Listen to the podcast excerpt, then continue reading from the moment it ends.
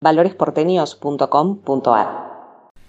Bueno, continuando con nuestro ciclo de temas jurídicos de actualidad, estamos nuevamente con la doctora Sandra Díaz. ¿Cómo estás, Sandra? Hola, todo bien. Mariano, ¿vos cómo estás? Todo muy bien.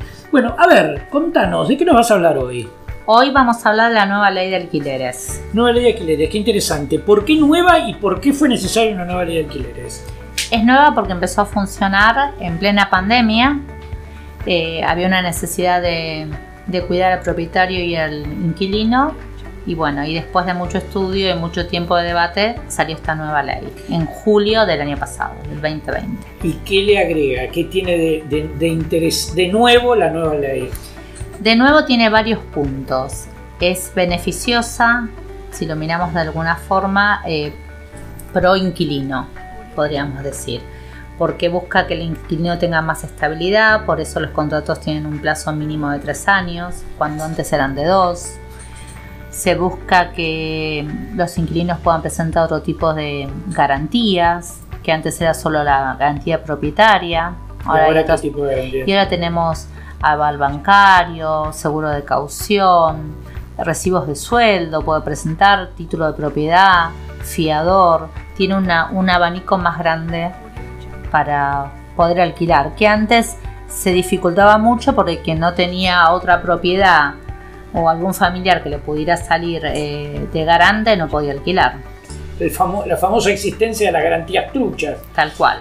había todo un mercado de garantías Bueno, ahora eso va a desaparecer porque uno puede sacar una caución o puede pedir el aval del banco o simplemente con su recibo de sueldo puede alquilar. ¿Y por qué decir que es pro inquilino? ¿Quiere decir que es anti propietario? No, no es anti propietario, pero se busca que el inquilino que muchas veces está en una situación un poco más desventaja que el propietario, pueda continuar alquilando y pueda tener vivienda, pueda estar durante más tiempo y demás. Obviamente tres años un poquitito más razonable que los dos años Tal cual. en que uno tiene que estar pensando si en dos años se tiene que mudar. Entonces, y objetivamente, los contratos que están vigentes con la anterior ley, ¿pierden su vigencia y se tienen que actualizar con esto? No, el contrato sigue vigente hasta que finaliza y cuando se haga la renovación se va a hacer utilizando la nueva ley. O sea, el contrato que antes que está por terminar ahora, supongamos un contrato firmado en el 19, en el 2019, va terminaría con la vieja ley en el 2021. La renovación va a ser con la nueva ley, va a ser Ah, claro, correcto. Y te pregunto, ¿esas son las dos eh, reformas? No, no, hay algunas reformas más. Eh, como hablamos antes de la garantía, también está el tema del ajuste. Antes, cuando uno firmaba el primer contrato, ya se establecía que se iba a abonar en el las primeras 12 cuotas, las 12 segundas y las Ahora es distinto.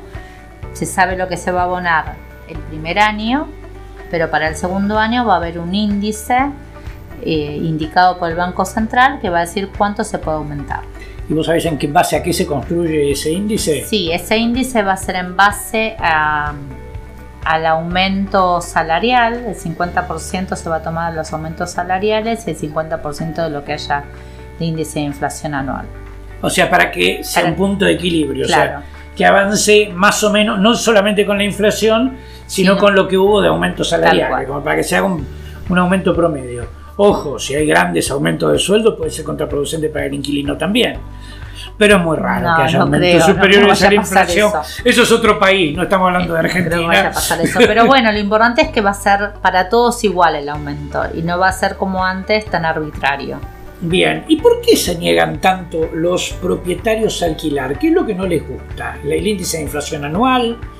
Este, ¿Qué pensamos? Y sí, yo creo que el propietario siempre quiso decidir eh, cómo iban a ser esos aumentos. Y era alguna forma de decir, bueno, si no quiero más a este inquilino, eh, el próximo año le aumento el 80%. Y de esa forma tenía un as bajo la manga y el inquilino se iba. Ahora, al no poder elegir más cuál va a ser el aumento, el propietario tiene que aceptar lo que dice el Estado y bueno, y el inquilino se va a quedar, aunque no, no va a tener forma de... Eh, de sacarlo, digamos, del, departamento, de la casa donde está alquilando. Muy bien, Sandra. Bueno, ¿algo más que quieras agregar por este tema? Sí, podemos hablar también del tema de las expensas. Están reguladas ahora y Antes, por ejemplo, en las expensas se rompía otro departamento del mismo edificio, había que hacer un arreglo en el mismo edificio y el inquilino pagaba ese arreglo. Ahora no va a estar más eso. Todo lo que sea expensas, los ítems dentro de las expensas que correspondan a arreglos de otros departamentos los va a tener que pagar el propietario. Ah, los famosos arreglos de mantenimiento, claro. en realidad que son especiales. Claro, eso ya no los va a pagar más. Y no estamos hablando de la extraordinaria. No, de no, estás hablando dentro de, las... Dentro de las ordinarias. Dentro de las ordinarias no va a pagar todos aquellos gastos este, que tengan que ver con los mantenimientos edilicios de otras unidades sí todo lo que tiene que ver con mantenimientos normales, la, pagar la portería, la luz. Tal cual. Ah, entiendo eso. Y también va a haber, hay un cambio con respecto a la BL.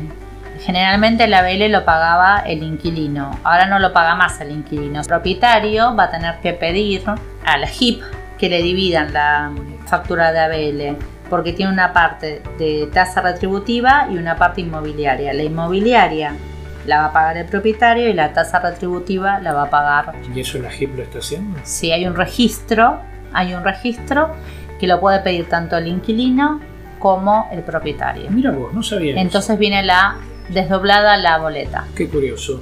Muchas gracias, Sandra. Muy claro todo esto. Hasta la próxima. Hasta luego, gracias. Si querés comunicarte con nosotros, lo podés hacer a través de valoresporteños con ni.gmail.com. Nuestras redes, Valores Porteños en Facebook, arroba Valores Porteños en Instagram y en nuestra web valoresporteños.com.ar.